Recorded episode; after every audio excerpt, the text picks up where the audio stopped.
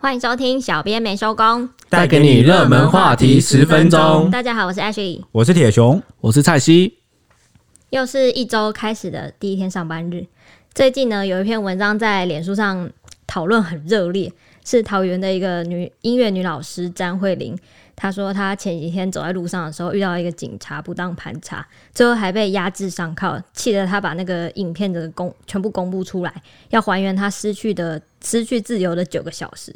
这件事情引发社会很多的关注，而且内政部长徐国勇跟桃园市长郑文灿都有出面表示说不会护短。啊，那他到底是做了些什么事，会被警察这样子对待啊？甚至被当街大外哥这样子？张慧玲是这么说，她说呢，她二十二日礼拜四上午从中坜火车站下车，好走出来要去上课，结果呢，途中遇到一名员警，就是上前盘查，质问他说：“哎，我没有看过你，哎，你是从哪里来的？我怕你被报失踪人口，然后呢，所以就要求他要说出姓名，然后报出身份证字号。他结果他当下就不满啦，就拿出手机来录影，然后反问他说：哎，你凭什么问我？你是依据什么法条、什么内容问我？”结果这个警察回他说：“因为我是警察，所以我本来就可以。”好，等等这种理由，那结果就让他听了就更生气啊，就觉得我不是现行犯啊，我没有做任何事情。然后两人就发生这个冲突跟争执。那过程中呢，张慧玲虽然没有动手，但她情绪激动的时候脱口说出了一句“你很蠢”，结果马上就是手机就被警察抢走。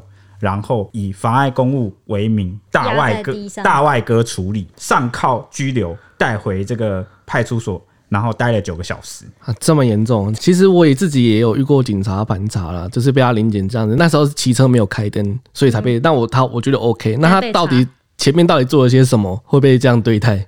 这个张慧玲公布的影片显示，她当时是拿着早餐，然后上上身穿着白色的长长袖，然后下身穿着破破的牛仔裤，然后一一个一大早走在马路上啊，靠左边行驶，然后经过的那个警察骑车，他就下来盘查，他说下来临检，然后张慧玲说，当时警察理由是两个，一个是觉得他神情紧张，第二个是没有看过他。结果最后就被压制，然后上铐关进拘留间。一路上他都觉得很羞辱，因为他还有被呛说什么“你最好是没犯罪”，然后跟不爽去成群啊等等的。啊！警察呛他说：“你不爽就去成群。”对啊，这个警察可以这样呛人吗？好像很站得住脚。对，那后来这个张慧玲的这个影片公布之后啊，中立警分局的这个局长也有出面来回应。但结果他讲了一句话就，就呃，就是犯了众怒。他说呢。其实警察查这个身份证，只要民众配合，根本就不用一分钟的时间。那就是网友就火啦，什么叫不用一分钟的时间？所以你就可以随便盘查吗？我就不想啊，怎样？啊，你到底是用警察职权刑事法的哪一条？讲清楚这样。嗯，那大家在座的各位有被就是警察就是临检过的经验吗？我我我我一定要讲，我有一次先讲一个我。有一次公司尾牙的时候，我被分派的工作就是载大家回公司继续写新闻。结果因为尾牙场合是在世贸，那个世贸停车场一下来就有警察，就是堵在那里拦所有的车。我当时因为我要载人，所以我一定我一定就是一口酒都滴酒未沾。然后警察问我说：“你们喝酒？”我说：“我没有。”但是因为车上的人酒味很重，然后警察就逼我下车，然后逼我吹那个酒测棒。那他有设拦检站吗？他没有设拦检，他就他就堵在那个停车场出口。然后同车的长官啊，还有同事们都觉得很扯，为什么一定要就是要求我下车，然后一定要当面这样吹给他？他没有设零检点，就有一点。就有点诡，就有点诡异了。对，就有点诡异了。强制就是想要拦，然后另另外一个我还要再讲一个。有一次我在铁熊要去那个网咖的时候，半夜要去网咖，然后我们骑到网咖前面，然后我们要找停车位嘛，然后我就先放铁成铁熊下车，然后我要去停车，这这很正常吧？这整个过程都很正常啊。然后旁边有个警察经过，看到铁熊先下车，然后想说女生。女生载男生，他就觉得很好像很好像很奇怪，然后就上前问我说：“你们为什么要看到我们就先下车？你们是不是你们要干嘛？什么什么之类？”然后我就我们就一脸疑惑，想说：“啊，停车啊，不然先下车，难不成要载着他停车什么之类的？”哇，那警察全程态度超差，对不对，铁雄？对啊，他就他就一脸怀疑你就是罪犯。对啊，他就觉得我们好像做了什么坏事这样。对，然后诶、欸，我也来分享一下好了。好，我印象比较深刻就是我大学的时候。我到台北转运站，要准备搭客运下去高雄找我的朋友。嗯、那当时我就是穿着这个夹脚拖，结果呢，我走到一半被一个陌生的男子拦住，他穿着便衣哦，哎、欸，他穿的也挺随便的。结果呢，他跟我说，他就问我说，不会也夹脚拖吧？他就问我说你要去哪？然后我说啊，我我我要去搭车啊。然后他就说，那你为什么在台北转运站穿夹脚拖？怎么了吗？什么穿夹夹 夹脚拖怎么了吗？我说怎么奇怪？不好意思，请问你是？他说他说他是警察，然后他他是便衣警察。哦，便衣警察。他怀疑我，他觉得我可能是治安人口，所以要我出示这个身份证，然后给他盘查。我当下觉得莫名其妙，但我那时候赶时间要坐车，然后所以我就还是把身份证拿出来。但是后来事件就想一想蛮不合理，因为我回家后来就上网去查这件事，发现 过去的客委会主委呃李永德，然后也是因为在台北转运站这个穿夹脚拖，结果被盘查。对，政治人物也这样。对啊，在在台北转运站为什么不能穿假脚拖？对啊，这对啊，这件事就那干脆立牌说什么在这里不准穿。对啊，你只要穿拖鞋、凉鞋进去，全部都中招啊！我看起来特别像治安人口吧？还是你那时候那时候长得很很。落魄是不是？络腮胡有有有有有，对我那时候长得蛮落魄。那蔡奇有经验吗？哦，像我有一次，就是我刚满十八岁的时候，我跟我朋友深夜的时候去外面喝饮料，因为比较晚了，我们就待在路边聊天这样子。刚满十八岁，对，我刚满十八岁的时候，然后我就在路边聊天，然后聊聊天聊一聊，突然间就有警察走过来说：“哎、欸，那学生这么晚还在这边？”怎么怎么不回家？开始要问我们身份，然后因为那个时候我也不知道说，诶、欸，他这样他他可以这样子问我吗？然后我就也不知道，我就把我那个身份证拿给他看，因为我刚满十八岁了。对，他为什么知道你是学生？因为我看起来很幼稚。好，那讲到这边呢，我稍微补充一下《警察职权行使法》的要件，就是我讲一下警察大概在公众场合怎么样，要符合哪些要件才能够盘查你。法条上，《警察职权行使法》有六个。好，第一个就是合理怀疑你有犯罪的嫌疑，好，或准备要犯罪。第二个是呢，有事实足以认定你对已经发生的犯罪或即将发生的犯罪你是知情的人。哦，第三个呢是有足够的事实认定你。好，要保护你，你可能有生命，或是你会造成他人生命或身体的危害，所以必须要查证你的身份。第四个呢，有事实可以认定你可能有阴谋啊，预备着手要实施这个重大的犯罪，或者是把人那个嫌犯藏匿在自己的处所。好，第五个就是呢，滞留于应有停居留许可之处所，就是哎、欸，这个地方你必须要有身份证件，要满十八岁才能进来啊，然后等等。好，他要查你有没有这个居留的权利的哦，就像是网咖、KTV 这样子证件。然后第六个是行经指定公共场所路段啊，管制站者，就他设了临检站啊。哦，管制站就是这里。对，没错。其实之前看新闻，常常看到有很多人就是遇到警察临检的时候，都会诶跟警察很激烈的辩驳啊，或是拿出手机来录影。我蛮好奇的，这样有违反哦，或是有触犯妨碍公务吗？对，其实很多警察在遇到那个他在临检的时候，遇到民众反抗的时候，他们都会以说：“哎，你妨碍公务，哎，你不能录我，我们侦查不公开。”或者是有些警察会直接说：“哎，我有肖像权，你不能侵犯我的肖像权。”这样子。但其实所谓的妨刑法妨碍公务罪，其实它的定义是公务人员依法执行公务的时候，然后遇上施以。强暴或者是胁迫的，这边的讲的那个强暴是指你使用对警察使用暴力行为，动手动脚啦。对，动手动脚，你拉扯他，你推他干嘛的？那胁迫就是指你威胁他，你恐吓他，这也算是。任何胁迫的行为都会造都会构成妨碍公务，但是前提是他必须是在执行公务的时候依法执行公务，也就是说他在违法情况下，这个地方就不叫执行公务。对，这个就对，这个就不叫妨碍公务罪。个人的话，这个张慧玲就是只回他说你很蠢，对他只对他只是说你很蠢。如果这个你警方真的要告，可能只能告侮辱，对，但是妨碍公务罪嫌应该是不成立的。那至于说能不能拍影片侦查不公开这个部分，其实就要扯到刑法定义了。那我们其实基本上我们只要记住一点，就是侦查不公开是当案件进入刑事调查程序的时候才会成立。啊，进入侦查程序的时候，对，进入侦查程序的时候才会成立。也就是说，其实警察在临检你的时候，你是有权拍他的，因为我今天拍你。你有没有在做什么刑事案件？干嘛？我不会曝光那个东西。你是在侦查，你是在临检我。对，你是在临检我，我有权利自保。至于说有些警察会在主张说什么，哎，我有肖像权啊，隐私权吗？对，隐私权或肖像权这个部分，他在公共场所执执行公务，大马路边是没有那个隐私的，对不对？对，大马路边是没有隐私的，因为大马路是属于公开场所，在公开场所执行公务的时候，警察不应该拥有隐私或拥有就是肖像权这种合理的期待这样子。那我蛮好奇的，如果遇到了这个警方盘查，有没有一个 SOP 可以保护自己？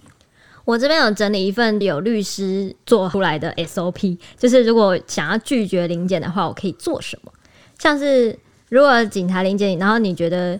想要拒绝这个临检，想要保护自己，想要保护自己的话，第一个就是提出跟他提出异议，然后这个时候就遇到两种可能，第一个可能就是哎，刚好警察知难而退，临检退散成功，停止临检这样，然后另外一个呢就比较比较麻烦的，就是警察觉得自己很有理，所以他要继续临检，那这个时候你就可以跟警察索取那个异议的书面记录，日后要提起诉愿诉讼来保护自己的方法这样，然后。重点是这个异议书面记录呢，是法律规定一定要给的，所以警察一定要给你。如果他不给你，你就可以录下来搜证，说你日后要检举他，这样，这就是保护自己的一份利器。对，那其实回到今天这个案件，警方在临检的时候，其实有两个蛮有争议的点。好，第一个呢是这个警员当下跟张慧玲说：“哎，我用的是这个第六条《警察职权行使法》。”内容是行经指定公共场所、哈路段、哈管制站者，但是其实呢，这个这个条件是有但书的哦。它有个必要条件，就是呢，它必须以防止犯罪或处理重大公共安全或社会秩序事件有必要者，而且更重要的是，它必须由警察机关的主管长官为之。好了，翻白话文啦，换句话说就是。警察不能在公共场合随意临检你，或者说因为我是警察，所以我可以临检你，而是必须在警察机关的主管长官指定的公共场所、路段跟管制站，还必须符合我刚刚讲的要件。第二点呢，就是远警没有提出合理的怀疑。对他的理由，对蛮瞎的。对他的刚刚讲的那个六个条件嘛，六六项的第一点就是他要提出合理怀疑。他说他没有看过他，这是什么合理怀疑？对啊，你是看过这里所有人是不是？对啊，你看起来哦，我没看过你，你看起来很陌生。对啊，怎样？我新搬过来，如果我是新搬过来，我不是倒霉合理被你怀疑？对啊，什么意思啊？因为从客观认知上来看，这不是合理怀疑啊，这是主观认知。什么是客观的合理怀疑呢？大家听到这边可能一定就想问，那我来举例好了。就是蔡长得像蔡西这样，不是不是，我就会盘查。虽然他看起来很可疑，但是警员也不能随意 对，就是盘查他，因为蔡西就是都是络腮胡，看起来真的很可疑。对不起，他全身毛毛的。好啦，我我举例啦，例如说呢，警方接获相关单位的通报或民众检举哦，说有通缉犯或犯罪嫌疑人驾驶车辆往某个方向逃逸，那呢，警察就可以针对呢嫌犯可能经过的这个路段，或是呢相同类型的车辆为作为理由。来实施拦截，这个就是基于客观合理的判断。现在最新进度是进展到那个詹慧玲，她昨天有回到事发的中坜警分局的新国派出所报案，就是她被关的地方，要提告那个警员三个罪，一个是妨害自由，一个是伤害，一个是不当盘查。然后他觉得我在哪里跌倒，就要在哪里站起来，还要求警方要公布他上铐的画面，因为他觉得。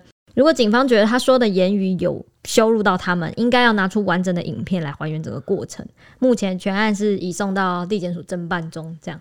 对啊，我个人看起来是我其实很能理解啦，因为近年来社会上有很多案件，呃，我能了解可能社会大众希望警察权力扩张啊，执法受到保障啊的这种心情，或认为呢，远警应该勇敢的去盘查，因为这样就有比较多机会可以发现不法的事证，对吧？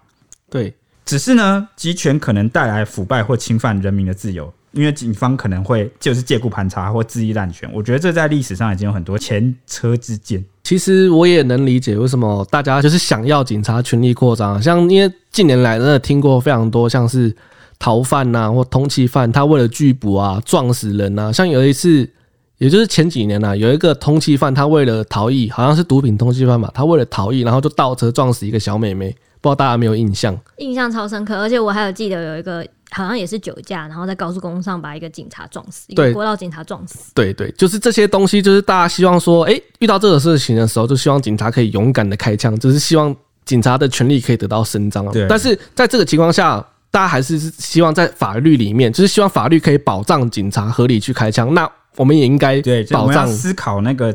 分寸，好，到底警察的权力扩张到什么地步才是合理的？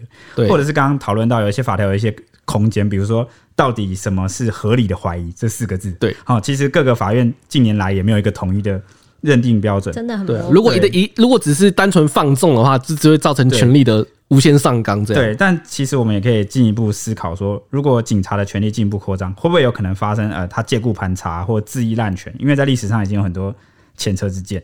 有，我有看到网友说，这这根本不是台湾，这是北韩吗？对，台湾终极底线就是白色恐怖啊，对啊？对啊。那毕竟啊，法律是社会生活的产物，立法跟司法都会因为那个时空变迁啊，改变或调整它的价值取舍。我举个例好了，之前美国不是历经那个九一一事件吗？你们记得吗？有有有，这个、对。那当时那个呃，美国就立法就通过了一系列反恐法案。然后呢，他当时的这个法院啊，或司法审查也会趋向比较包容政府的执法行为，好，所以他们的警察权力那时候就很大。那台湾目前呢，没有面临恐怖威胁或动乱啊，也不像是过去那个十大枪击要犯横行的时代，所以现在的政府就会倾向比较重视人权的保障，把这个司法的解释啊，比较把合理怀疑这四个字倾向成解释成要偏重在保障人民隐私。那今天的节目时间也差不多，那我们要拜托 Ashley 帮我们预报一下这两天的天气概况。